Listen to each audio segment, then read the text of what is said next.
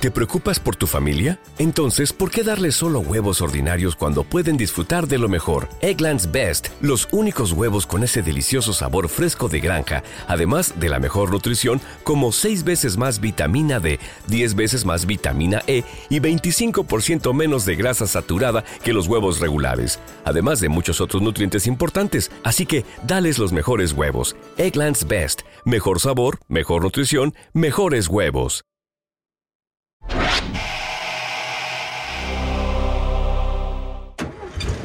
Huir de los monstruos conocidos y luchar contra los monstruos desconocidos. Lovecraft Country, el podcast de la serie de HBO. Llega el episodio 5 de Lovecraft Country, Strange Case, y nos encontramos ante un extraño caso de múltiples situaciones de metamorfosis. ¿No es así, Mario Flores? Así es, Toño Sempere. Estamos viendo un episodio que así como el 3 fue como un, una especie de homenaje al género de la casa embrujada y el 4 como un género a la quest, a la cruzada que tienen que... que sobrepasar los héroes, aquí estamos viendo un homenaje al extraño caso de Dr. Jekyll y Mr. Hyde y como siempre echándole un ojo al mito de Lovecraft, al caso de Charles Dexter Ward, un libro que también pueden leer, que es una novela en realidad corta, como muchas de las piezas de Lovecraft, para adentrarnos en este episodio lleno de metamorfosis y bueno, sigue levantándose la vara de la asquerosidad que están manejando en esta serie. Sí, son eh, metamorfosis que son prácticamente kafkianas incluso, ¿no? Porque hay que decirlo, esta serie es muy inteligente, no solo te maneja la clásica transformación del hombre en monstruo y de vuelta, sino que también te manifiesta las transformaciones que hay en las personalidades de nuestros protagonistas, seres que de alguna manera tienen que reinventarse o quieren reinventarse pensando que del otro lado el pasto es más verde, ¿no? Pero sin ir más allá, Mario, de nuestras propias elucubraciones en este preámbulo del episodio, ¿qué te parece si revisamos Metamorfosis, que no están saliendo del todo fáciles? Número 1. La primera y más importante, por supuesto, es de Ruby, la media hermana de nuestra hermosa protagonista Letty, eh, a una mujer blanca que ya conocíamos su rostro en la forma de Dell, que ahora se, bueno, la conocemos como Hilary Davenport. Primero que nada, tenemos que platicar de en quién se convierte en cuanto a la actriz, porque tenemos mucho que decir sobre la actriz que interpreta a Hilary Davenport, Dell, es decir, que, que ella, eh, bueno, pues se llama en la vida real Jamie Newman y que la podemos ver en serie de HBO. Sí, concretamente en The Deuce. Y es curioso porque en aquella serie también tiene una transformación muy, muy palpable, ¿no? Porque pasa de ser una sexoservidora y actriz porno, se convierte en una activista que está intentando sacar de las calles precisamente a las prostitutas, de pregonar de que la pornografía es mala, eh, que esto es malo. Entonces, ella tiene un arco dramático interesantísimo en esa serie y si no la han visto, corran a verla, por supuesto. HBO Go les permite eso y muchos otros privilegios. Pero me llama mucho la atención de que sí, la habíamos visto en ese pequeño rol como Dell en ese, en ese episodio inicial y hasta habíamos comentado, ojalá y la muestren más adelante porque es una gran actriz y pues como que se perdía un poco en ese pequeño rol. Vaya que nos dieron bastante de ella en este episodio. Y otra cuestión que me gustó, nos dieron muchísimo de Ruby, que era otro personaje que yo decía, es muy interesante, pero quiero saber más. Y sabíamos que había eh, pues tomado la, la, decisión de tener eh, relaciones sexuales con este enigmático William en el, al final del episodio anterior. Y ahora la vemos que despierta y tiene ese rudo despertar de, es que me siento como que no soy yo, ¿no? Pero aquí, en efecto, no es ella, Mario.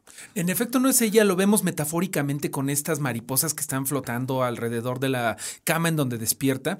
Eh, que la mariposa siempre ha sido considerado, pues, el símbolo por excelencia de la metamorfosis. ¿Cuál otro animal representa mejor eso? Porque todos sabemos el ciclo de, de. Sí, de, de oruga, ¿no? de crisálida. Oruga, crisálida. A una bella mari mariposa, ¿no? Aquí no estamos. Hey, hay mariposas feas también, Mario. Las mariposas negras son horribles. ¿eh? Bueno, aquí les tengo fobia. Aquí en México tenemos la costumbre de que si te aparece una mariposa nocturna, te está visitando un muerto, te está visitando una, un, un, ser querido, eh, te está avisando algo. Tenemos Esas... como una cierta fijación con la muerte, lo sabemos aquí en México. Polillas gigantes, también, ¿sabes cómo le llaman también ratón viejo? Que me da una ratón risa viejo, enorme. O ratón volador. Este, o la brujita, les dicen en Cuba, este, ah, y, y, en, y en, al menos en Miami me, me acuerdo que decían, se te apareció la brujita, porque yo les hablaba del terror que me daban. Yo decía, no, espérate, aparte están embrujadas, no jueguen, ¿no? Pero. Bueno, pero terror el que nos da la metamorfosis en sí, que está eh, como que tomando una página de la metamorfosis real de la mariposa, que va rompiendo dentro de sí mismo, bueno, dentro de sí mismo va saliendo el nuevo cuerpo del viejo, ¿no? Y aquí lo vemos en un sentido literal, cuando vemos que Ruby para transformarse en la señorita Hilary Davenport tiene que salir desde afuera, ¿no? Primero que nada, tenemos que hablar de eso. Es algo grotesco, pero tiene todo el sentido del mundo, que si vas a cambiar de piel, literalmente cambies desde adentro. Es un proceso ciertamente que se ve doloroso, suena doloroso. Hay que decir, qué diseño de audio, señores. Oyes ese crujido dentro del cuerpo de Ruby y sabes que algo raro está pasando ahí dentro. Y cuando la ves muy segura de sí misma, eh, adoptando esta postura de la inventadísima eh, Hilary Davenport, y que empieza como que a, a que algo pasa en su interior, sabes que lo que se avecina no va a ser bonito. Y mis respetos, ese departamento también de maquillaje y de, de transformación eh, física hace un trabajo brillante, brillante, porque si ves en, en, todo momento cómo empieza a desgarrarse, cómo esa piel empieza a desaparecer y empieza a mutar. Y bueno, la verdad es que yo, eh, con, mucho, con lo mucho que me gustó obviamente la, la parte efectista de esta cuestión, me quedo sobre todo con ese cambio de actitud también de que viene cuando una Ruby se percata de que pues la vida sí es más fácil siendo blanca, ¿no? Exactamente, el famoso privilegio blanco lo puede ver no nada más desde fuera, sino que ahora le toca usar esos zapatos, ¿no? Y literalmente porque luego se prueba unos zapatos más bonitos en la tienda, sí, exactamente. Pero, pero, incluso datos como que no tiene que pagar nada por la amabilidad blanca, ¿no? O sea, como uh -huh. que el impuesto negro ahora es al revés, la, la, bonanza blanca de que la gente le invita a las cosas, el policía les de, lo de, la deja pasar. Hice uso de esa moneda que, que me queda a la mano, ser blanca, ¿no?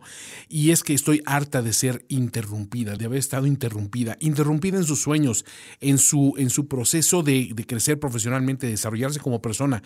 Ahí encuentra de repente que con este extraño hechizo que le proporcionó William, ella encuentra esa facilidad de decir, ¿puedo ser otra persona? Sí. ¿Me siento a gusto siendo esa persona? No necesariamente, pero sí habla obviamente de que cuando se ve a sí misma en el barrio de negros y cómo la miran, Dice, la gente no me miraba con repudio, me miraba como queriendo ayudarme. Exactamente, como una persona por primera vez. Que aquí me llama mucho la atención que, bueno, Adele solamente la habíamos visto en el segundo episodio cuando la confunden con la sheriff del pueblo, ¿no? De, del pueblo de Devon. Pero aquí le estamos viendo que eh, vuelven a utilizar a Jamie Newman ahora como Hilary Davenport. Aquí lo vuelvo a decir porque es interesante entonces que para que usen en este embrujo, en este hechizo de la lengua de Adán, el el cambio a otra persona tiene que estar muerta. Me parece que esa es la, la mecánica, porque ya lo vamos a ver. Tiene después, lógica, ¿no? Sí. Lo vamos a ver después con nuestra siguiente transformación, que es William Cristina.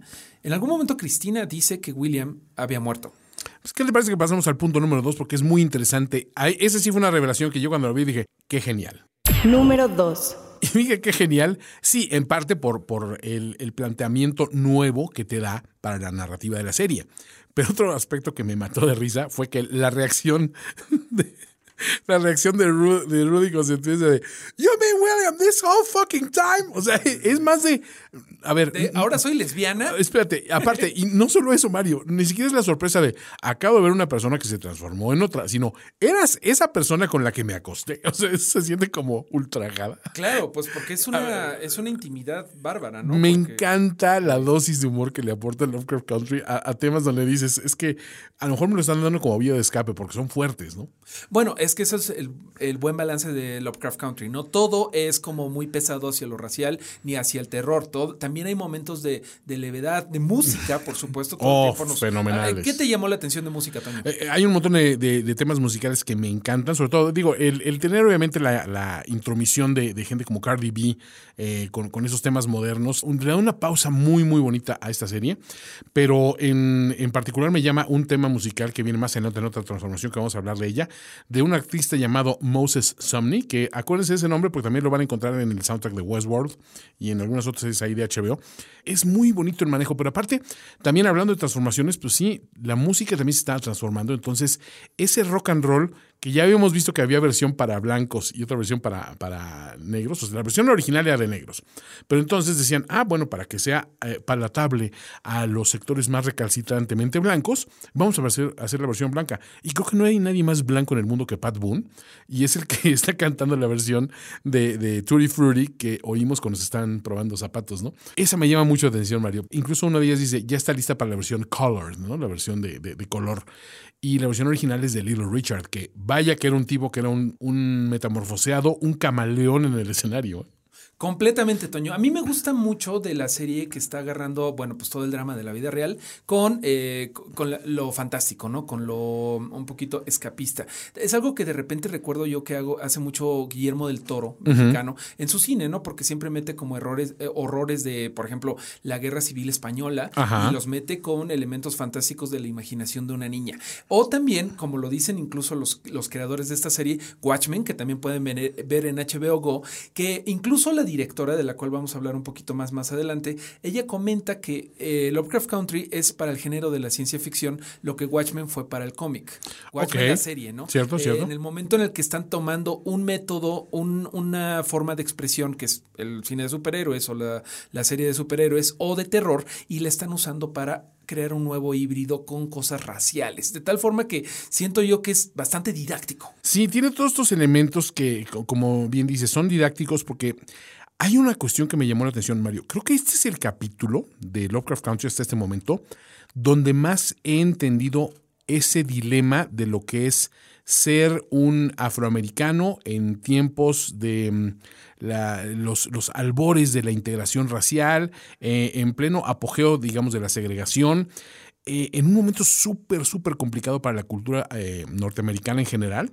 Creo que este episodio lo encarnó perfectamente. Y qué mejor vehículo que Ruby, una persona que lo único que quería era aspirar a ese puesto. Y cuando se da cuenta en el episodio anterior, donde la, la otra chica que está ocupando el lugar que ella eh, quería ocupar, lo había tomado casi como un capricho, hasta su reacción con ella, lo que le empieza a decir es que tú tienes que ser tres veces mejor que los blancos de aquí, tú tienes que cuidar de todas estas cosas y al final hasta le pasa una, una crema humectante y se ponte esto porque tus manos están viendo un poquito ashy. Ashy es un, un término que usan, el término cenizo, que es muy despectivo entre los afroamericanos. Cuando le dicen, eh, entre ellos se dicen ashy es, a ver, al menos cuida tu piel, ¿no? O sea, da- dale ese lustre y esa sensación de, de estar sana, ¿no? Porque una piel eh, blanca de, este, reseca no es tan evidente como una piel negra reseca. Así es. Es bien interesante también toda la industria cosmética para los afroamericanos, ¿no? Tremenda. Hay por ahí unos trabajos bien interesantes de cómo era la, la, la industria cosmética para el afroamericano cuando estaban más segregados a los Estados Unidos. Y eran eh, cremas abrillantadoras, muy importante para ellos. El Alaciantes. Alaciador de cabello, porque ellos lo veían como algo malo, este, el, el cabello chino tan crespo, ¿no? Algo que me llama mucho la atención, por ejemplo, eh, de otra serie de HBO que pueden ver también en HBO Go, de Perry Mason. Ah, claro. Con uno de sus protagonistas, El detective Paul Drake, ¿no? el detective Paul Drake, que justamente está interpretado por una persona que es bastante, eh, bastante oscuro en su, en su tez. Y sin embargo, aquí es interesante que te digan, aún dentro de estos, eh, de- dentro de considerarse afroamericano, hay cuestiones de que ciertas personas, eh, incluso dentro de la misma raza, pueden hacer menos al otro por cómo se ve su tono de piel, ¿no? Entonces, eh, es curioso, ¿no? O sea, es, es una, una cuestión interesante, ¿no? A mí ese, ese gesto de que hace Ruby metida en el cuerpo, obviamente, de, de su, y- su Hilary Davenport, de pasarle una, una crema es, pues, humectante a, a otra chica afroamericana, dice mucho. Pero sí quisiera volver rápidamente al- al- a este punto número dos, porque hay que hablar de una cosa. Eh, esta revelación que se hace en torno a William, de que William realmente era, era líder de una, una logia y fue dado por muerto porque fue asesinado vilmente por este capitán Lancaster. Eh, ahora nos enteramos de que, bueno, todo, toda esta situación fue que tomó su cuerpo eh, Christina, eh, Christina mm, Braithwaite, y está, está utilizando también a gente de raza negra para avanzar su causa. No es de que le importen, es que le sirven, le son útiles para algo. Eh, si es, eh, si tiene que llegar al- a la manipulación a través de la sexualidad, lo va a hacer para avanzar su causa. Cuando le da el- el- esta extraña moneda, esta, este medallón a Ruby, dice, lo tienes que poner en, el, en la oficina del sheriff, lo va a hacer. Es una No especie se- de webcam místico. Sí, webcam Para, místico. para, que, para espionaje místico. No sé, me llama la atención de que ella va a seguir haciendo su juego y la hemos visto de repente muy cercana a Atticus y estas cuestiones, pero dices, no puedes confiar en ella, ciertamente. No, claro Sabes que que, sus motivos ulteriores están muy, muy por encima, pero ella misma ha tenido que tener una transformación porque se- lo dejaron ver en el episodio anterior. Hay un rechazo hacia las mujeres Claro. dentro de esta, esta, Que- estas logias que de los hijos de Adán. Lo vemos en una conversación, ¿no? Cristina eh, intenta crear un sentido de sororidad con, Lu- con Ruby, diciéndole yo también sé lo que es esto, porque sí estamos viendo que ella eh, está sufriendo una especie de eh, glass ceiling del piso, de, digo, del techo de vidrio, en donde no puede avanzar por más que sea una mística muy poderosa, porque es mujer, ¿no? Sí, Entonces claro. se tiene que eh, echar mano de esta me- eh, mecánica que yo entiendo como que, bueno, ya que William está muerto, puede usurpar su cuerpo. Esa es creo que la mecánica que tienes que usar para, para, para controlar eh, otra, otra personalidad. Pero, ¿qué te parece si vamos a la siguiente metamorfosis? Número 3. Y se trata de la metamorfosis de Montrose, de un hombre rudo, represor, violento, a un hombre que se encuentra más a gusto con su sexualidad. Y que le- creo que le va a caer muy bien todo esto, ¿no? Ojalá que, le, le suavice un poco el carácter. ¿eh? Hay Porque- mucha furia en el interior de Monrose, ¿no? Por un lado está pues el golpe que se llevó cuando era bailarín de Madonna. Ah, no, ese es el es, la vida real. Pero no, bueno, lo vemos con toda la carga de, de resentimiento que carga por el rechazo a su raza, ¿no? por, por lo que ha sufrido de racismo, de racismo, pero ahorita entendemos que quizá hay otra capa que es lo que platicábamos en el episodio anterior, que un, eh, bueno, la raza afroamericana no es nada receptiva con la homosexualidad. Así es. Y sin embargo, en este episodio lo ves, eh, para empezar, conviviendo con, con. Bueno, conviviendo es una forma muy, muy, muy tamizada de decir que tuvo un encuentro. muy bien con Sammy. Un, en- un encuentro sexual muy serio con Sammy, que después vemos que Sammy también tiene otra vida, otra vida como ar- artista de drag queen, ¿no? Como estas, estas dragas que tienen aparte un orgullo personal por quienes son y se sienten a gusto en esa piel. Y un código ético y un código personal. Por completo. En donde tienen que romper dos tabús, ¿no? Ellas en particular, que son eh, afrodescendientes, tienen que romper eso y además Y además la sexualidad. la sexualidad, ¿no? Ahí se me hace bien interesante. Eh, Sammy, cuando llega eh, a, a casa, bueno, a su casa Monrose, le pregunta primero que nada porque lo ve Sí, golpeadísimo porque por Atticus. no, es, no es la primera vez que debe llegar así. Primero que nada, ajá, exacto, pero le pregunta ya como algo consuetudinario, como algo que ha pasado antes, ¿qué fueron esta vez? ¿Los off-eyes o los negros? Eh, aquí tenemos que hacer una pausa para explicar esto de off-eyes. Sí, también es un, es un despectivo hacia los Es un blancos, despectivo ¿no? hacia los blancos, ¿no? De parte de los afroamericanos Sí. o incluso de latinos, puede ser, de otras razas, es decir. Que tienen varios, ¿no? Tienen por ahí el white bread, por ejemplo, es El uno, el Wonder bread o el... el- Pero eso me parece que no es tan ofensivo como el off-eye. No, no, no. Ofei es mucho más eh, serio, ¿no? Y después se quedó mucho el whitey, el honky, también se utiliza mucho. Pero eh, es, es curioso que esta relación entre ambos, que en el episodio anterior lo dábamos como, bueno, son unas insinuaciones muy raras. Y hasta yo pensaba, pues no creo que sea, porque. ¿Recuerdas que lo platicábamos Sí, y- como un chisme de tri? Ajá, y yo no lo veía como algo real. Bueno, este Tree, este, mi estimado Seymour, desde aquí te pido una disculpa, estabas en lo correcto. En el chisme. Siento haber puesto en duda la veracidad de tu aseveración, pero viene un momento que a mí se me hizo muy hermoso realmente, que es donde ves que al percatarse de su entorno Montrose en, en esta fiesta, donde suena el tema musical precisamente que le- me llamó la atención, que se llama Lonely World de Moses Sumney, Montrose siente una libertad brutal, lo ves en su rostro, lo ves cómo se deja llevar por el momento, cómo baila, cómo vive la vida eh, con una libertad y una, y una soltura que no le habíamos visto antes.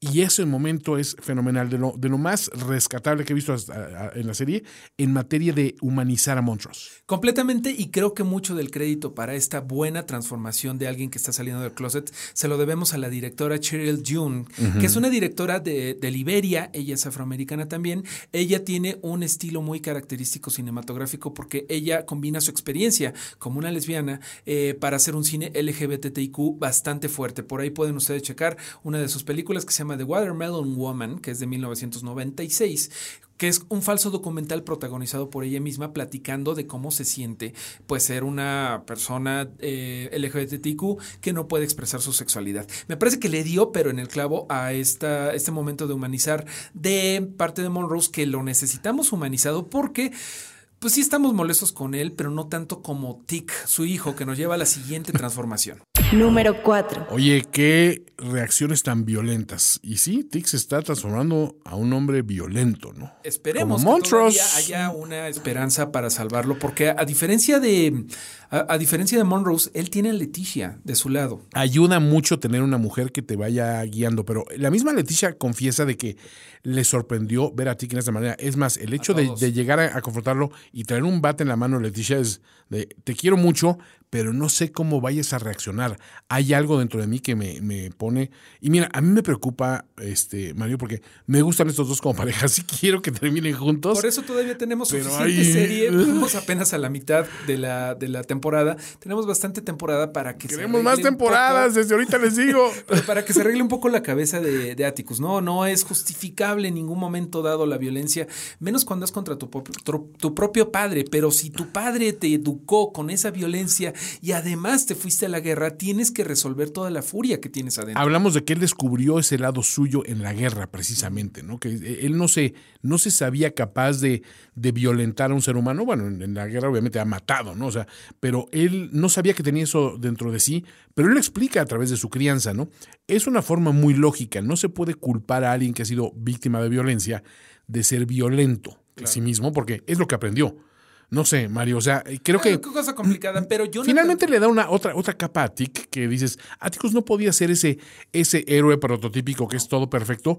Qué bueno que tenga matices, Mario. que tenga pies de barro y pues nos quitamos el sombrero ante Jonathan Mayors porque Su interpretación nos, nos vende brutal. todo lo que está vendiendo, ¿no? Cuando se pone sus lentes de pensar que me gustan mucho y que, que estaría muy bien en una fiesta hipster, ¿no? Pero eh, ten- vemos ahí cuando se pone sus lentes de lectura, todavía vemos al pequeño niño que era el que recordaba a Leticia de, de, pues cuando eran chicos y era él un nerd, ¿no? Antes de que se llenara de músculos para beneplácito de todo, de todas las, pues de toda la audiencia masculina, femenina que aprecie esos musculotes. Número 5. Otra metamorfosis interesante, la de el gerente Paul, de un tipo amable, rockwelliano, incluso se hace, se habla para describirlo.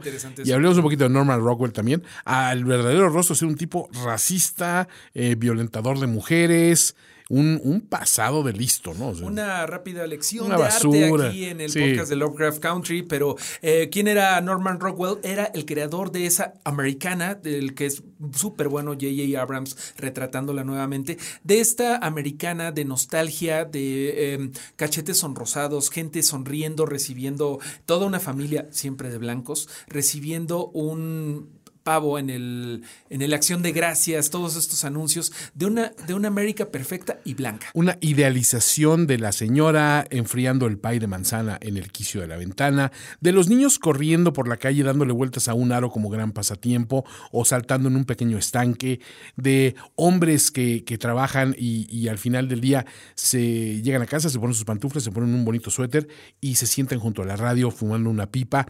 Hay una versión idílica que eran precisamente las portadas del Saturday Evening Post. Esta publicación, eh, que era una publicación francamente conservadora, francamente del establishment, vamos a llamarlo así.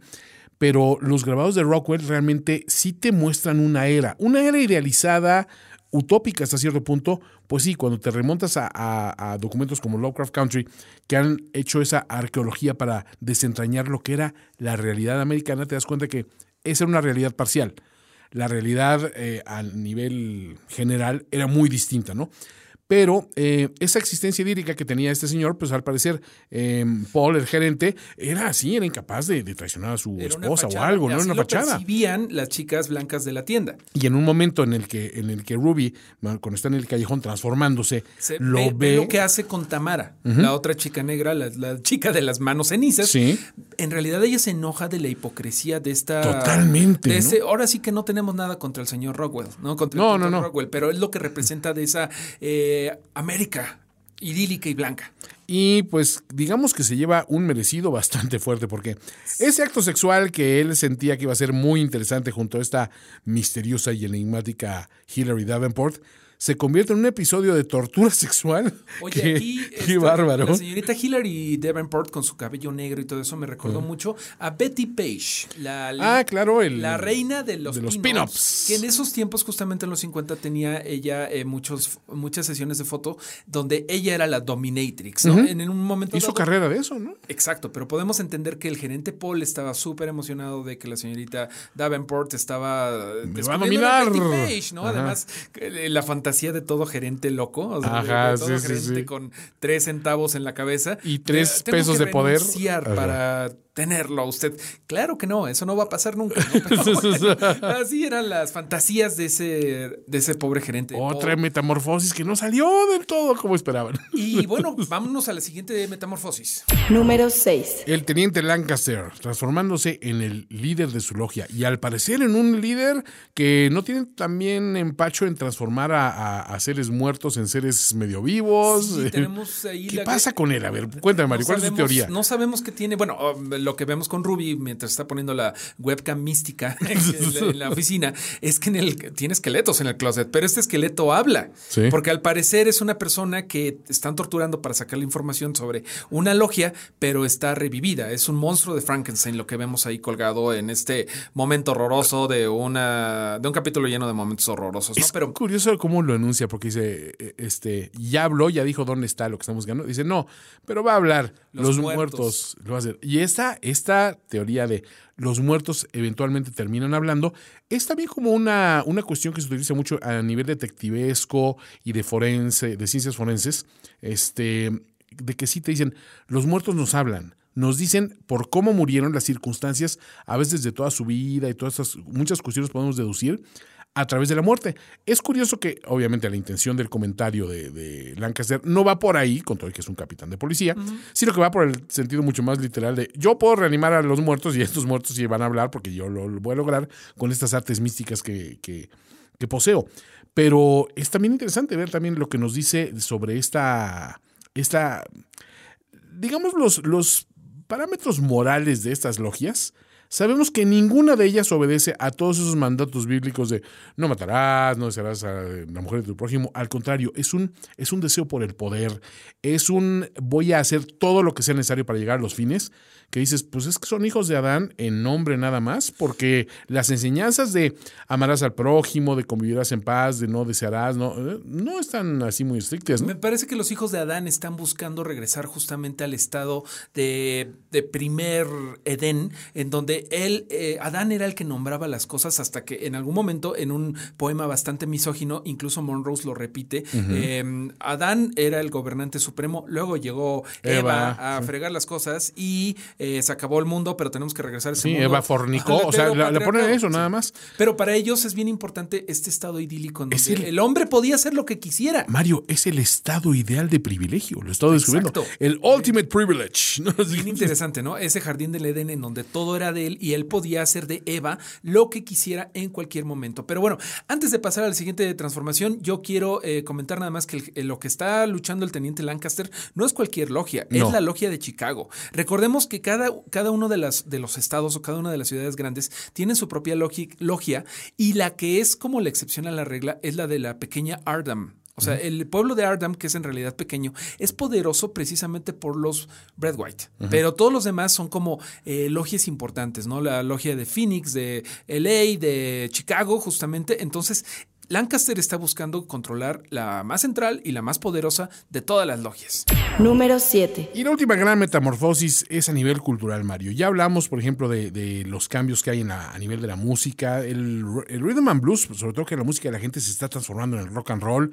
También vimos que tienes como Marshall Fields se están transformando en un negocio con oportunidades incluyentes. Este, a final de cuentas, hay una, una metamorfosis cultural muy fuerte. Y, y creo que es interesante que nos te muestren también a, South Chicago como ese fenómeno que en aquella época era hasta exótico ir para allá por parte de los blancos. Sabían que algo interesante ocurría ahí a nivel de bares, a nivel de cultura, de eh, la, forma en que se desenvolvía la gente, de los artistas que surgían de esos, de esos pequeños bares y lugares donde se reunían a, a escuchar pues los albores de, de, una nueva revolución en cuanto a lo que era mm, el sonido ¿no? de, de la música. Y sin embargo también vemos que Eh, pues una tiene como Marshall Fields también se está transformando poco a poco, está empezando a recibir a, gente de color entre sus filas eh, como, como empleados. La cultura está moviéndose, pero el statu quo no quiere que se mueva. Entonces hay, hay esa situación discordante entre los que están jalando una cuerda y los que están poniendo resistencia al otro lado, a ver en qué desemboca. Eh, al final también nos quedamos con una interesantísima revelación al final del episodio, Mario, que te la dejo completita porque tú has hecho elucubraciones interesantes respecto a qué es lo que estamos develando en este lenguaje de Adán, que pues, pues sí, este eh, monstruo se pudo haber deshecho de, de, las páginas de algunas de ellas y todas estas cuestiones, pero la curiosidad de Tick no se va a detener y ha ido develando poco a poco ciertos caracteres y ciertos significados. Bueno, hay algo que tiene mucho en común la obra de Lovecraft con esta, con esta serie, ¿no? Este, la curiosidad de repente es peligrosa. Siempre Howard Philip Lovecraft, como ya lo hemos platicado, desde una perspectiva un poco de miedo a lo desconocido, decía, no vayas a buscar lo que no te conviene porque te puedes quemar, ¿no? Y aquí eh, estamos viendo que en el calendario, bueno, en el alfabeto que está traduciendo Atticus y que Monrose está intentando a toda costa eh, que su hijo tenga acceso al lenguaje de Adán, él está empezando a descubrir cosas que son de miedo, ¿no? Porque ya teníamos ahí, hemos tenido toda la serie El gran enigma de quién es G.A., la chica con la que habla en Corea con la larga distancia, la clave de larga distancia más larga del universo. Es muy gracioso eso. Sí. ¿Cuántos números tiene que decir? Pero sabemos ahora que esta chica le dijo en algún momento, muere que es la palabra que está encontrando por primera vez en su primer eh, boceto de alfabeto Die. Atticus. Die, ¿no? Es lo que vemos anotado. Y es lo que vimos en el primer episodio. Con en la este princesa sueño, de Marte. La princesa de Marte que desciende del UFO, del ovni, que está descendiendo en esta alucinación que al principio parecía que nada más era el producto de una indigestión en el sueño de un micro, de, de un camión. Eh, parece que la conspiración contra Atticus va más atrás de cuando todo empezó en Ardam, ¿no? Me parece que no lo sé, pero veamos si en el siguiente episodio vemos un poquito más de esta vida en Corea. Alguien le desea el mal deci- decididamente de un lado, alguien en Corea le ha advertido al respecto y, se ve que hay una especie de significado ominoso en la relación que tiene con esta misteriosa Gia.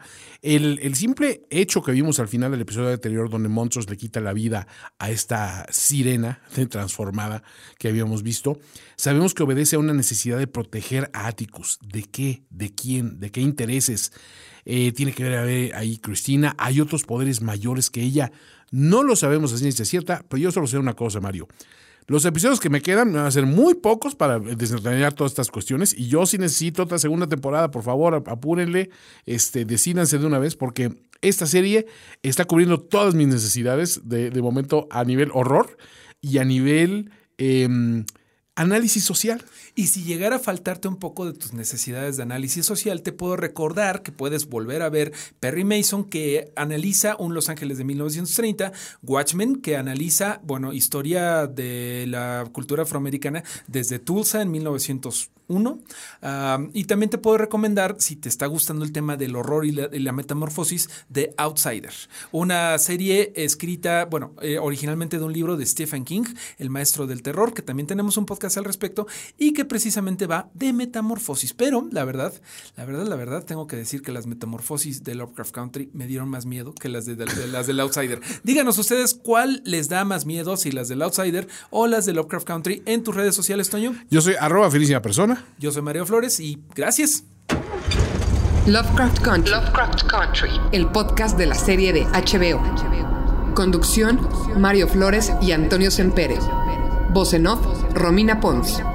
Una producción de Finísimos Podcasts para HBO Latinoamérica.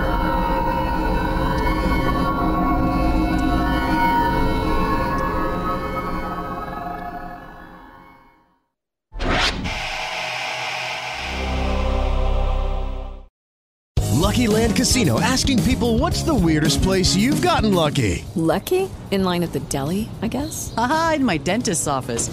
More than once, actually. Do I have to say? Yes, you do. In the car before my kids' PTA meeting. Really? Yes. Excuse me, what's the weirdest place you've gotten lucky? I never win and tell. Well, there you have it. You can get lucky anywhere playing at LuckyLandSlots.com. Play for free right now. Are you feeling lucky? No purchase necessary. Void where prohibited by law. 18 plus. Terms and conditions apply. See website for details.